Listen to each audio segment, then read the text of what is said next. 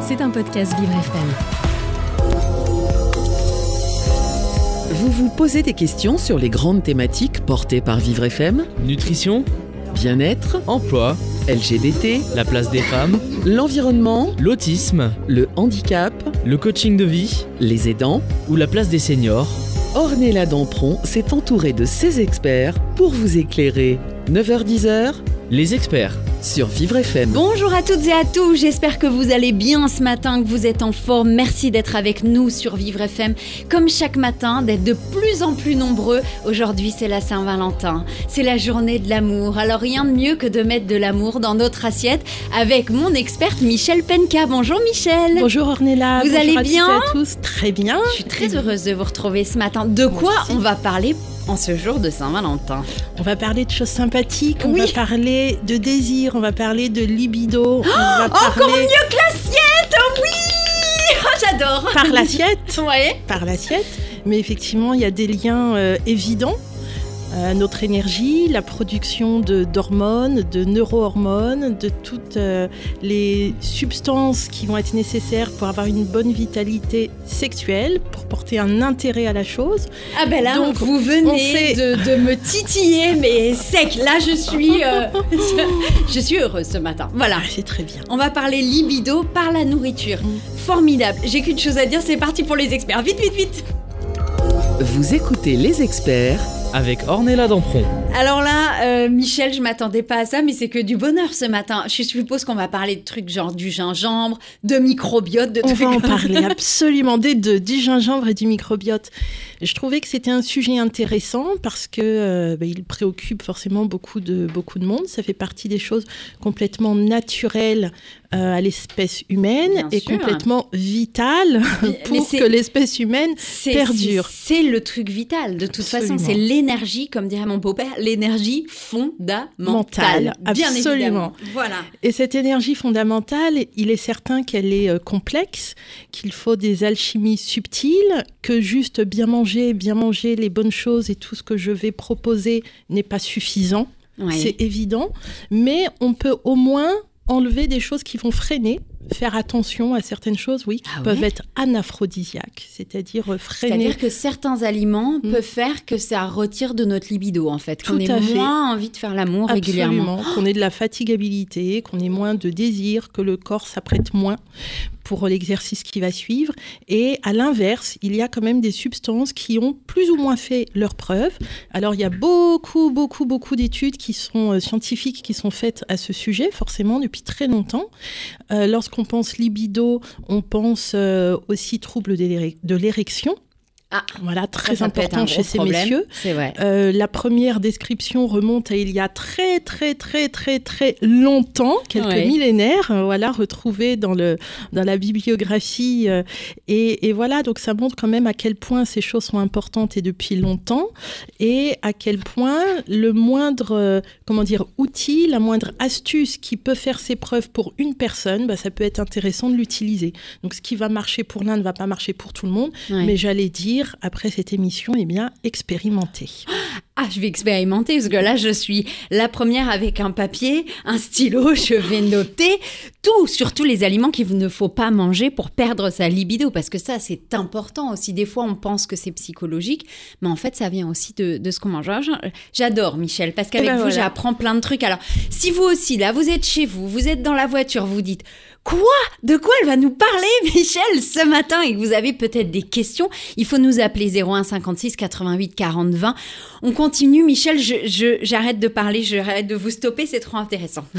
Alors effectivement, lorsqu'on va parler de euh, libido, lorsqu'on va parler de désir sexuel, lorsqu'on va parler de cet acte, cet acte pardon, qui est absolument euh, euh, voilà, fondamental, comme vous l'avez dit, et fantastique quand il est réussi, on va parler de pulsions psychobiologiques. C'est pour ça que j'ai précisé que ce que je vais énoncer là Ouais. sont des outils aidants, mais qui ne vont pas forcément suffire. Parfois, ça va faire la différence. Et puis, parfois, comme il y a une notion quand même comportementale, psychologique, euh, voilà, les neurosciences essayent de, de creuser beaucoup euh, dessus. Eh bien, on peut avoir besoin aussi d'aller travailler d'autres choses, voilà, qui ne sont pas de l'ordre euh, du mode de vie dans l'assiette. Néanmoins, ces pulsions psychobiologiques, dedans donc il y a le mot biologie, Biologique. vont s'appuyer sur la sécrétion de certaines substances, donc des neurohormones. Oui. On a déjà parlé de la dopamine, Oui. par exemple, qui est fondamentale. J'ai parlé parfois euh, de choses, de molécules comme la DHEA ou l'ocytocine, ou d'autres hormones. Et puis, on va parler bien sûr de la testostérone, à la fois Mhm. chez les messieurs, mais aussi chez les femmes. Et donc, lorsqu'on va parler euh, de l'acte amoureux, euh, on va avoir plusieurs étapes. L'étape, effectivement, d'excitation, une étape un petit peu en plateau, et puis l'orgasme avec la résolution. Et en fait, selon chaque étape, il va, y avoir des modifications physiologiques au niveau de l'organisme, et donc le besoin de différentes molécules. Et pour commencer, le désir, pour que vienne l'excitation et que le corps soit prêt à, à Mhm. poursuivre, il faut par exemple être suffisamment équipé en dopamine. Ce qui veut dire que si l'on manque de la dopamine, c'est-à-dire de ce neurotransmetteur qui est euh, euh, voilà, au niveau de notre cerveau très important en début de journée, on l'a déjà évoqué, pour avoir l'énergie de démarrer la journée, pour passer à l'action, pour la mémoire, pour la concentration mais elle est aussi importante pour démarrer l'excitation. Donc on a remarqué que voilà, il y avait un petit peu moins de libido parfois chez les personnes qui manquaient de dopamine. Ça peut donc être intéressant de booster ce neurotransmetteur en mangeant suffisamment protéiné. Donc attention si on a un régime plutôt végétarien d'avoir suffisamment les apports de protéines végétales aussi. On l'a évoqué plein de fois, il n'y a pas de problème à être végétarien du moment que la cellule sortir en connerie. bout de course a tout Ah, ce j'allais dire une faut. bêtise. J'allais Ben, dire, alors les filles, on va pas chercher des végétariens parce que sinon elle est molle. Ça, eh ben oui, Mais forcément. pas forcément, vous êtes Ah, dur. euh, non, je suis réaliste, Michel. J'écoute ce que vous me dites et je me dis, ok, je fais mes propres conclusions derrière.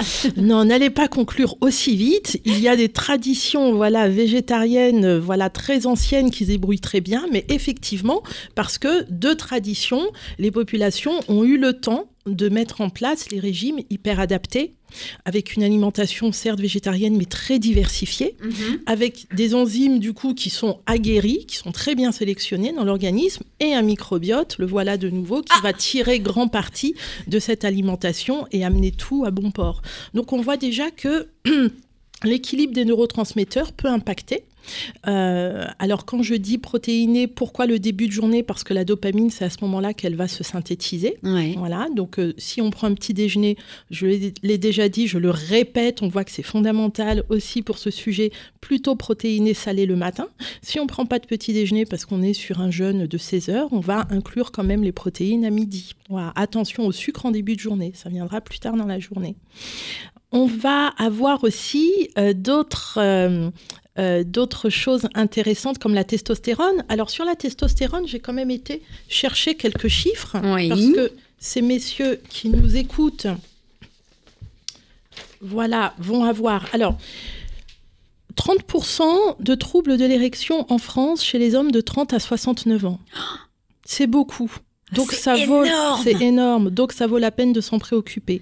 Et 67% de troubles de l'érection en France chez les hommes de plus de 70 ans. Oui. Il y a un lien bien évidemment direct avec la testostérone. Cette Oui. hormone typiquement masculine, même si je le rappelle, elle est synthétisée aussi chez les femmes. Alors, il y a une étude que j'ai trouvée très intéressante qui a été faite chez plus de 3000 hommes âgés de 18 à 80 ans. Donc, on a un large spectre, voilà, tout le monde est représenté. C'était une enquête, donc The National Health and Nutrition Examination Survey, pour ceux qui veulent aller regarder de plus près. Et cette étude a comparé différents régimes alimentaires. Le régime méditerranéen, un régime très pauvre en graisse, un régime très pauvre en sucre, et puis une diète, voilà, variée, euh, inchangée. Donc, il a été démontré qu'on avait des taux de testostérone retrouvés à la prise de sang plus bas chez les hommes qui avaient les régimes faibles en graisse. C'est intéressant. Donc cela veut dire que parfois, le méchant n'est pas toujours celui qu'on croit. Et comme je le répète souvent, manger des bonnes graisses, c'est très important. Et alors comment on explique cela? La testostérone est une hormone stéroïde. Ouais. Les hormones stéroïdes sont synthétisées à partir de cholestérol. Déjà, première chose, cholestérol, voilà, c'est Ah. le précurseur pour la fabrication de ces hormones-là. Ce qui veut dire qu'on a un lien déjà direct avec les produits euh, voilà, euh, gras. On va choisir du bon gras, bien sûr.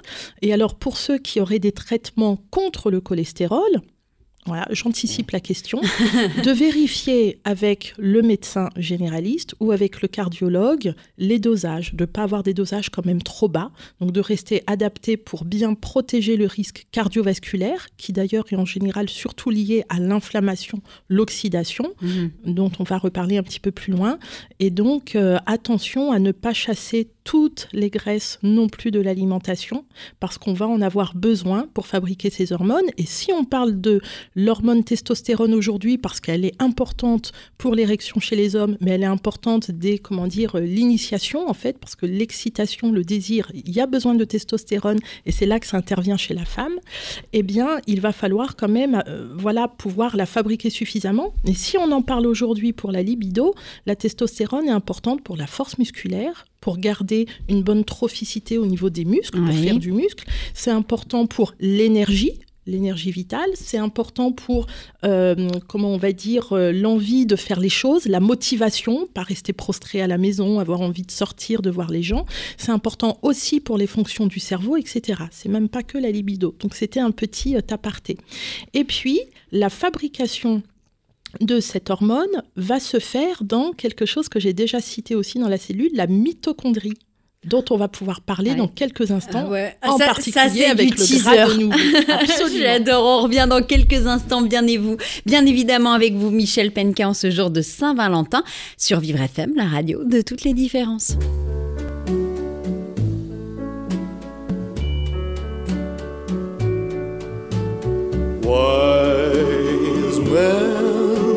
Say.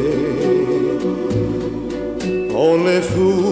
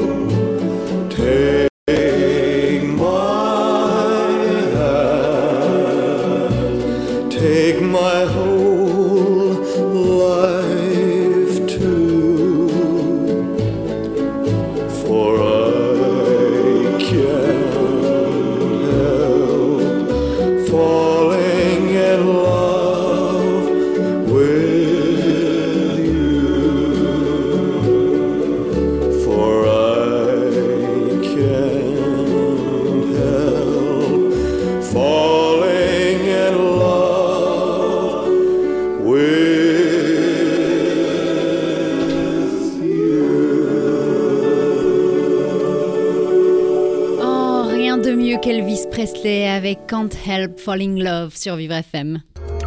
Vous écoutez les experts avec Ornella Dampron. Et oui, ce matin, c'est la deuxième partie des experts nutrition de Michel Penka et ce matin, c'est la Saint-Valentin.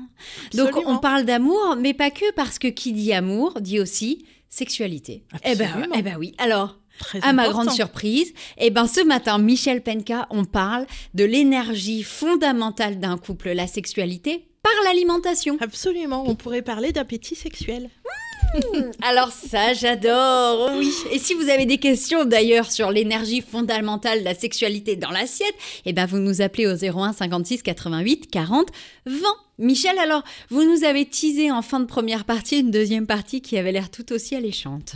Alors toujours sur la testostérone, puisque elle est aussi importante chez l'homme que la femme, Elle- Ouais. pas en, en quantité, en production, elle est bien sûr prépondérante en quantité chez l'homme, mais pour euh, le désir sexuel, pour initier un petit peu les choses, eh bien elle va être importante aussi chez la femme, puisqu'on a des petites quantités de testostérone. Et donc j'expliquais que pour la fabrication de cette hormone, eh bien, il faut déjà avoir un petit peu de cholestérol quand même. Il faut avoir une alimentation du coup avec un peu de gras, pas complètement euh, dépourvu de gras.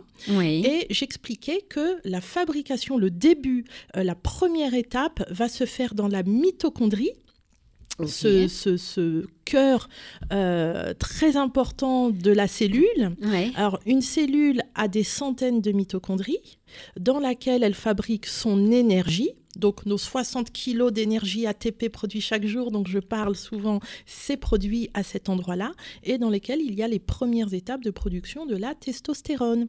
Et l'étape limitante dans cette production, c'est le passage du cholestérol, le fameux, à travers la membrane pour pouvoir rentrer dans la mitochondrie.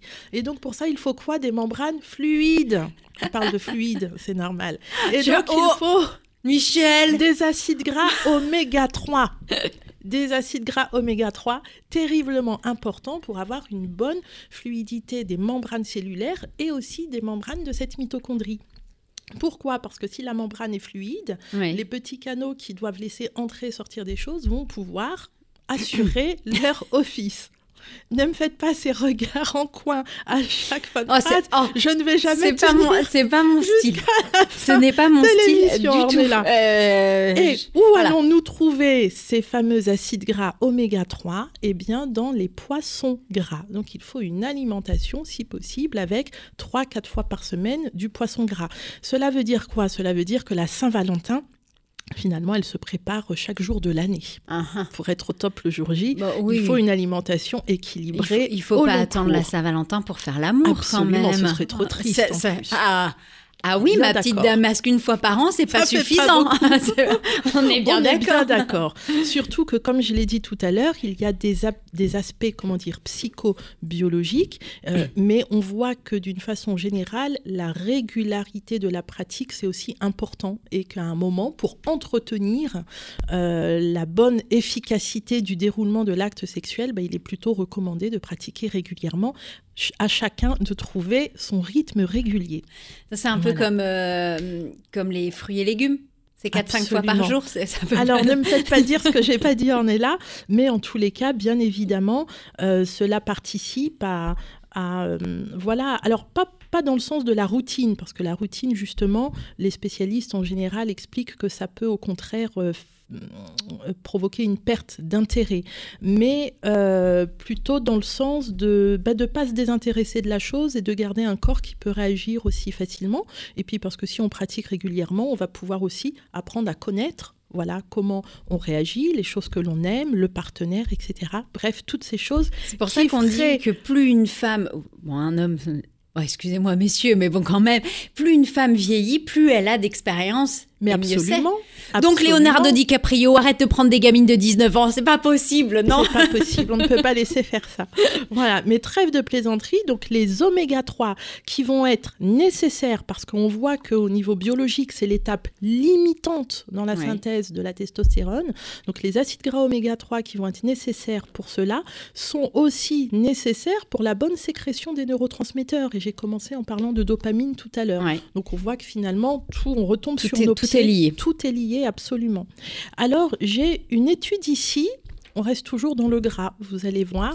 Euh, toujours euh, sur les troubles de l'érection, donc étude de Harvard en janvier 2016, The American Journal of Clinical Nutrition, 50 000 hommes d'âge moyen. Donc voilà, c'est une étude sur un grand nombre de personnes. Âge moyen, c'est entre 30 et 50 à peu près? Oui, voilà. Ok. Alors, plus d'un tiers de euh, cette euh, population de l'étude euh, disait avoir souffert au cours de leur vie de troubles de l'érection. On retombe finalement sur notre chiffre de 30% en France entre 30 et 69 ans. Mhm. Alors là, ce que cherchait l'étude, c'était l'intérêt des antioxydants. Et donc, euh, une alimentation riche en fruits, parce que les fruits vont naturellement apporter des flavonoïdes et des antioxydants, montrait qu'il y avait une diminution de 14% du risque de dysfonction de l'érection. C'est énorme. C'est pas négligeable. Ouais. Et si, en plus d'une alimentation riche en flavonoïdes, donc fruits, antioxydants, on adjoignait une activité physique régulière, vous êtes assise, on avait une diminution du risque de 21%.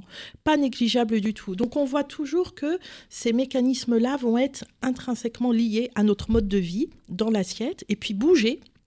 Voilà, comme on le répète à chaque fois, c'est vraiment très important, l'activité physique régulière.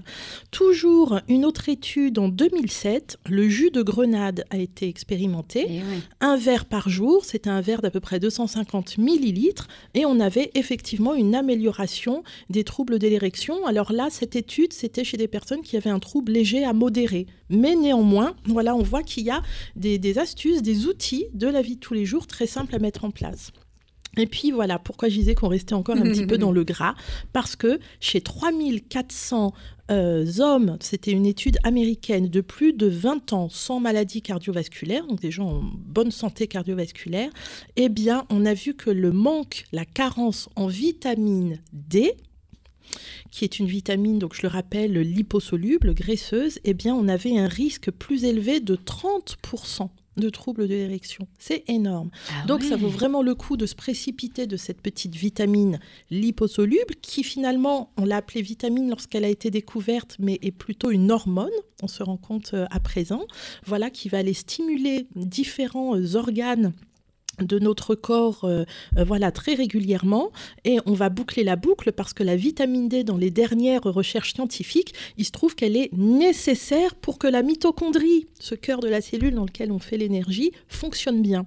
Et comme on a vu que c'est là que démarrait la synthèse de la testostérone eh bien la boucle est bouclée.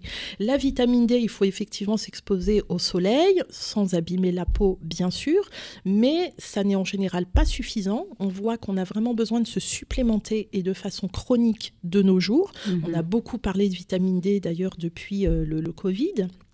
Et euh, c'est, je trouve, hyper dommage de se priver de cet outil parce que ça se dose. Donc ça coûte entre 20 et 30 euros pour les personnes qui ne vont pas avoir euh, de prise en charge parce que certaines maladies vont, vont donner la prise en charge. Ça se dose facilement, on n'a même pas besoin d'aller voir le médecin, euh, voilà, si on veut. Et euh, on regarde le taux sur le résultat, et si c'est insuffisant, on va acheter de la vitamine D. On en parle à son médecin, on se fait suivre, et on va récupérer derrière différentes choses comme les troubles de l'érection dont on a parlé. Donc je trouve que c'est vraiment simple, c'est facile, c'est facile à mesurer et c'est facile à résoudre. Voilà, ça ne vaut pas la peine de se priver. Ensuite, Qu'est-ce que je peux dire encore? On a parlé de dopamine, on a parlé de testostérone, on a parlé de différentes choses qui peuvent aider chez les messieurs. Ça peut être pas mal de parler des femmes aussi. Ah, bah bien sûr. Est-ce que j'ai quelques instants ou est-ce que c'est la prochaine euh, Et je pense qu'on va remettre ça, on, va, on, va, on va continuer. Puis c'est intéressant de se dire, euh, les femmes, on va bientôt parler pour vous, mesdames, parce que c'est important aussi. C'est la Saint-Valentin, c'est la journée de l'amour. Et aujourd'hui, Michel Penka, vous avez décidé de nous expliquer qu'effectivement, l'amour passe par l'énergie fondamentale qui est l'énergie sexuelle. Mais qu'est-ce qu'il faut manger? Et surtout pas manger pour garder une bonne énergie sexuelle. Eh bien, mesdames, le prochain, le prochain quart d'heure, c'est pour vous, dédié spécialement pour vous, dans quelques instants, bien évidemment, sur Vivre FM, la radio de toutes les différences.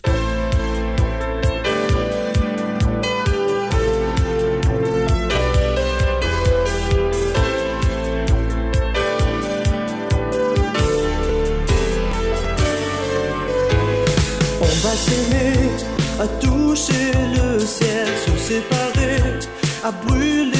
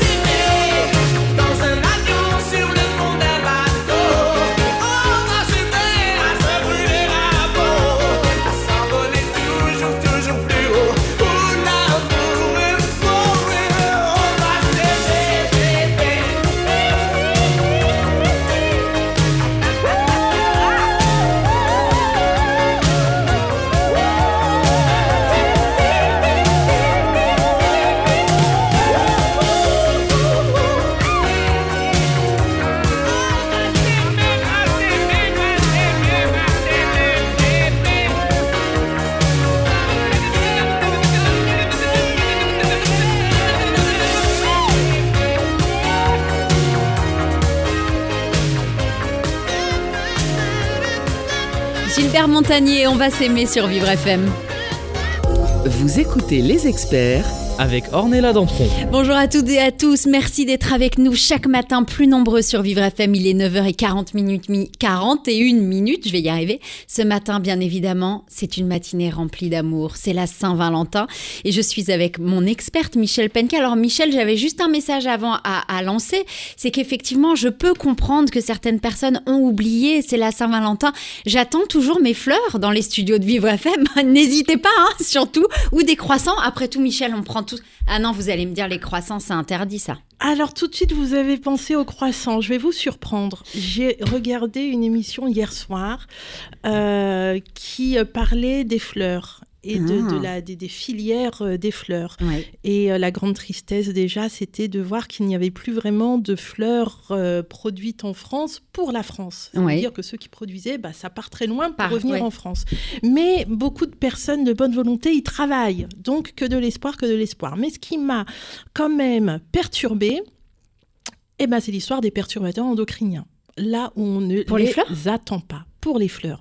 Parce que les perturbateurs triste. endocriniens, vous savez que je suis spécialisée en médecine environnementale, Ouais. donc c'est un de mes dadas, même si j'en parle, voilà, pas voilà forcément souvent ici, on va y penser de plus en plus pour ce qu'on mange. Voilà, on passe au crible, on regarde les provenances, on, on regarde les étiquettes, on se dit comment le poulet il a été nourri, etc.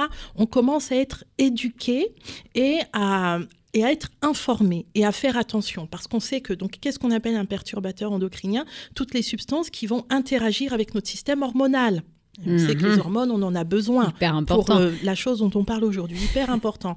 Eh bien, figurez-vous qu'un bouquet qui a été pris euh, au hasard, voilà, sur un grand euh, euh, marché des fleurs dans ce- cette, émission, dans ce comment ce reportage, ce documentaire, amené auprès de laboratoires indépendants pour être testé, retrouvé plus de 40 substances interdites nocives et alors les perturbateurs endocriniens je vous raconte pas mais ces Oh, fleurs on va qu'est-ce qu'on va faire nous? On va les sentir Bah, on bien va les évidemment. toucher, Ouais. on va les laisser à la maison, on espère le plus longtemps possible. Donc cela va dégager ces substances que l'on va respirer et qui vont perturber notre système hormonal. Donc je ne saurais que trop vous encourager effectivement à offrir À manger des fleurs, croissants. mais, mais de circuits en faisant attention à la provenance, à la qualité. Je ne sais pas si on peut parler de fleurs bio, mais en tous les cas, voilà, de personnes qui font l'effort de bien travailler. Ça va faire la différence. Et en plus, elles sentent meilleures. On va retrouver toutes les, les, les- comment dire, Non, mais les- sinon, j'ai une autre, une odeurs, autre solution. Vous pouvez aussi m'offrir des fleurs séchées. Ça marche. Ça marche Voilà. aussi, pourquoi pas. voilà, Mais chaque voilà, problème a je- sa je solution. tenais à le, à le préciser parce que du coup, ça va nous impacter. Voilà, directement. Comme quoi, Michel, avec vous, on en apprend tous les jours. Alors, on va revenir à nos moutons parce que c'est important. Aujourd'hui, journée de la Saint-Valentin. Depuis tout à l'heure, justement, euh, on a décidé, enfin, vous avez décidé de mettre justement en avant.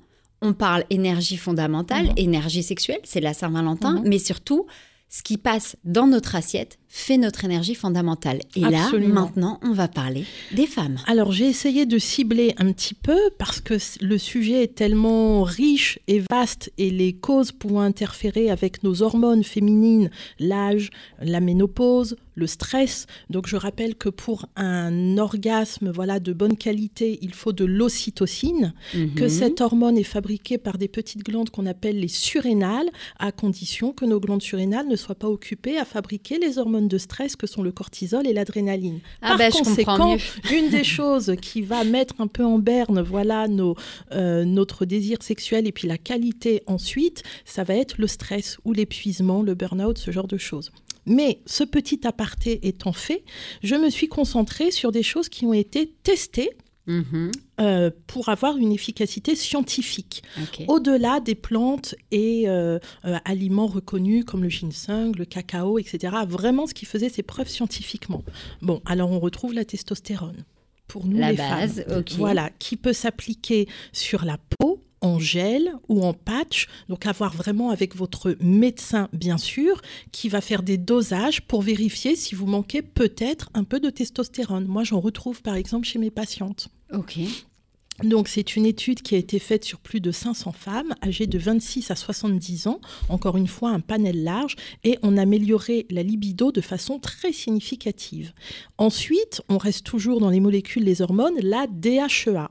Et la DHEA, pareil, ça se dose, et s'il y Qu'est-ce a... que c'est, ça, la DHEA Alors, c'est la maman des hormones. C'est à partir d'elle qu'on va justement fabriquer toutes nos belles hormones. C'est bien dit, ça. Ah J'aime oui. beaucoup. La maman des La hormones. maman des hormones. Donc, si on a un déficit en DHEA et cela se dose, eh bien, on a remarqué qu'il y avait euh, effectivement moins de désir, moins de satisfaction aussi lors de voilà de l'acte sexuel. Et donc, il y a une étude faite au Kremlin-Bicêtre par le professeur Beaulieu, DHEH, le nom de l'étude, qui a montré qu'il y avait des effets notables scientifiquement démontrés, surtout chez les femmes à partir de 70 ans. Et je trouvais ça très joli aussi parce qu'il n'y a pas d'âge, voilà, pour avoir une sexualité épanouie. Ah, Donc encore une fois, sûr. ça, ça va plutôt être à voir avec le médecin, Ouais. avec des analyses, mais c'est intéressant de voir qu'il y a des solutions. Et aussi bien, on parle beaucoup du Viagra chez les hommes, je l'ai pas cité parce que c'est voilà euh, de- reconnu La et le médecin en parlera. C'est bien d'avoir des solutions aussi pour nous, mesdames.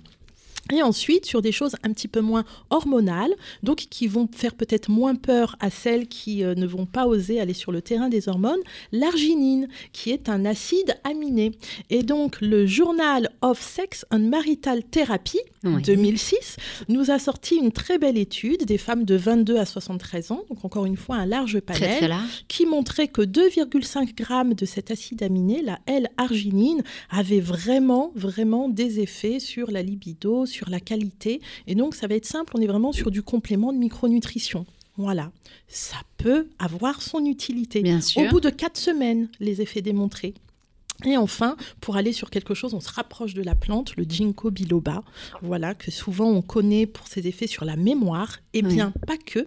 200 mg par jour en moyenne sur euh, euh, des femmes qui étaient... Ah oui, alors c'est intéressant, il y a eu une étude faite sur des femmes avec des antidépresseurs. Et on sait que l'aspect psychologique va impacter, Bah, mais le base. type de traitement aussi. Si on prend des antidépresseurs ou certaines pilules, on peut avoir la libido en berne et on n'a pas pour autant envie de se priver du traitement dont on a besoin. Eh bien, le ginkgo biloba, vous êtes prête? Agissez sur les quatre phases le désir, l'excitation, la lubrification, pour que ce soit quand même Ah, agréable important. et important, et l'orgasme. Donc, on voit qu'on a différents outils possibles. Attendez, attendez, attendez, stop.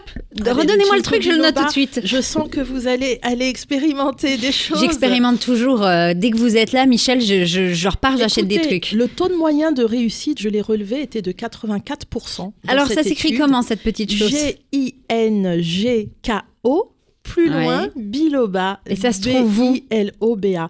Oh, vous allez en trouver, je pense qu'en pharmacie, au rayon naturaux, vous pouvez en trouver. Chez les Ouais. herboristes, chez les magasins euh, bio, vous devez pouvoir en trouver. En ligne, voilà, regardez toujours la provenance un petit peu, euh, euh, enfin pas la provenance, la qualité du site. Mais euh, c'est avéré sur tout ce qui est mémoire et cognitif, mais pas que. Et je trouvais ça très intéressant de montrer le panel d'outils euh, possibles à utiliser. Alors, qu'est-ce que je peux citer encore? Eh bien, c'est déjà pas mal. Donc, l'étude sur le ginkgo biloba avait été reprise en Angleterre en 2004, en France aussi, 69% d'amélioration, notamment au niveau du désir, du nombre de rapports sexuels augmentés et de plaisir augmenté. Je trouvais que c'était très, très, très intéressant. Après, si on fait un petit récapitulatif, alors avant le récapitulatif, les anaphrodisiaques. On parle des aphrodisiaques. Ouais. Je ne vais pas revenir dessus. Sur Internet, on va trouver beaucoup de choses. Le ginseng, le gingembre, le cacao, les épices d'une façon générale, le piment, les huîtres, tout ça. Mais les anaphrodisiaques, ceux qui nous mettent anaphrodisiaques, les aliments, les molécules qui nous mettent tout par terre alors qu'on a tout bien fait toute l'année. En numéro un, l'alcool, bien sûr. Ah, parce que moi, j'allais dire euh, une petite soirée champagne euh, avec des huîtres, ça fonctionne. Et vous êtes en train de me casser mon délire, en ça fait. Là. fonctionne parce que je vais le citer dans mon menu type tout à l'heure, à condition de ne pas en abuser. Parce que si Oh, c'est pas notre style. Si un peu, Pardon. si un peu d'alcool va amener la détente, effectivement, qui amène un contexte favorable, un peu trop d'alcool va nous amener la fatigabilité. Rebelote les troubles de l'érection, le fait de s'endormir, le fait de ne pas avoir la vitalité nécessaire pour commencer ou si on a commencé, aller jusqu'au bout avec satisfaction. bien. Voilà, donc attention, c'est sédatif, il y a les troubles de l'érection, il y a la difficulté à arriver à l'orgasme chez les femmes, bref, et il y a aussi Oh, chez les hommes l'impact- aussi, hein il y a aussi l'impact de façon chronique euh, sur les hormones sexuelles, rebelote, aussi en amont. Hmm. Donc, je trouvais intéressant de rappeler ceci. Attention à un repas trop gras, trop lourd, trop chargé, trop salé, trop sucré, qui nous mettrait dans un état de digestion intense et qui monopoliserait une très grande partie de notre énergie quand même pour, euh, on va dire, euh, euh, un, un acte heureux et abouti, il faut quand même avoir un petit peu Un petit d'énergie. peu. Voilà, Mm, mm, quand même. Un petit peu. Donc, ce type de repas va amener de la fatigabilité, de la perte de tonus et le fameux coup de barre de la digestion, c'est un peu dommage. Surtout quand on augmente en âge. hein. À 20 ans, on a cette vitalité, puis arrivé vers les vrai. 40, on l'a un peu moins. Hein Attention, on a parlé des fleurs tout à l'heure, du fameux bouquet, mais attention aux filières non bio d'une façon générale dans l'alimentation, toujours pour les perturbateurs endocriniens qui vont, euh, comment dire, gêner nos productions hormonales.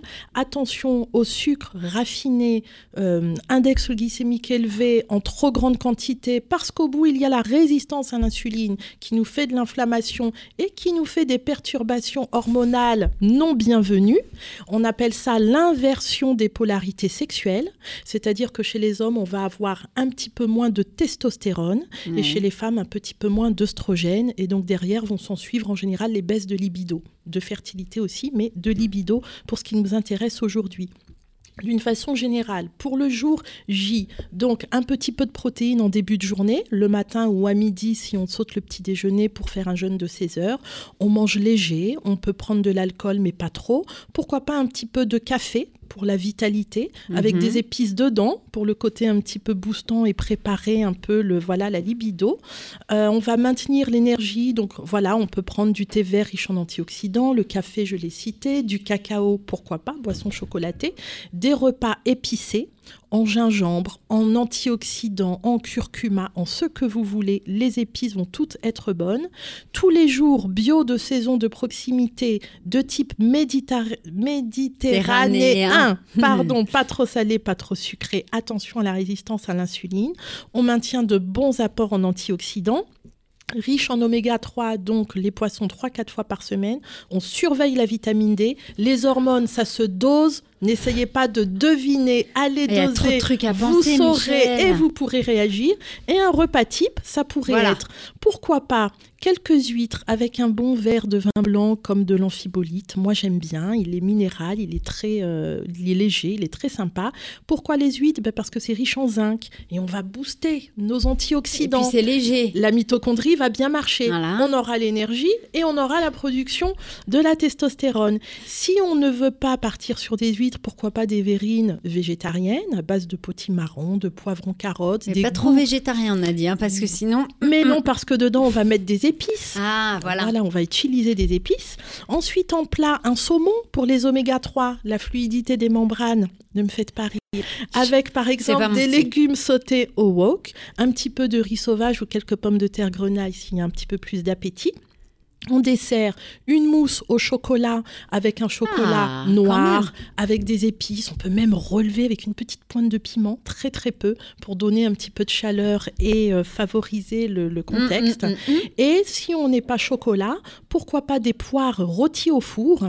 Alors on épluche des poires bien mûres, on les met dans un plat qui va au four, on presse euh, des agrumes type citron vert, orange, on met un petit peu de miel dedans, on met toutes les épices que l'on peut trouver à la maison, mais quand même j'ai un faible pour cardamome, pour l'anis étoilé, quelques feuilles de laurier, de la cannelle, et on va euh, mettre au four pour que ça rôtisse un petit peu le gingembre, le gingembre La oublié, base. et une petite pointe de piment, petite pointe de piment. Ah, mettre du piment C'est fabuleux, c'est doux, c'est fondant, c'est sucré, c'est épicé, c'est healthy, donc c'est prébiotique. C'est bon pour le microbiote qui va nous aider pour la dopamine, etc. C'est parfait.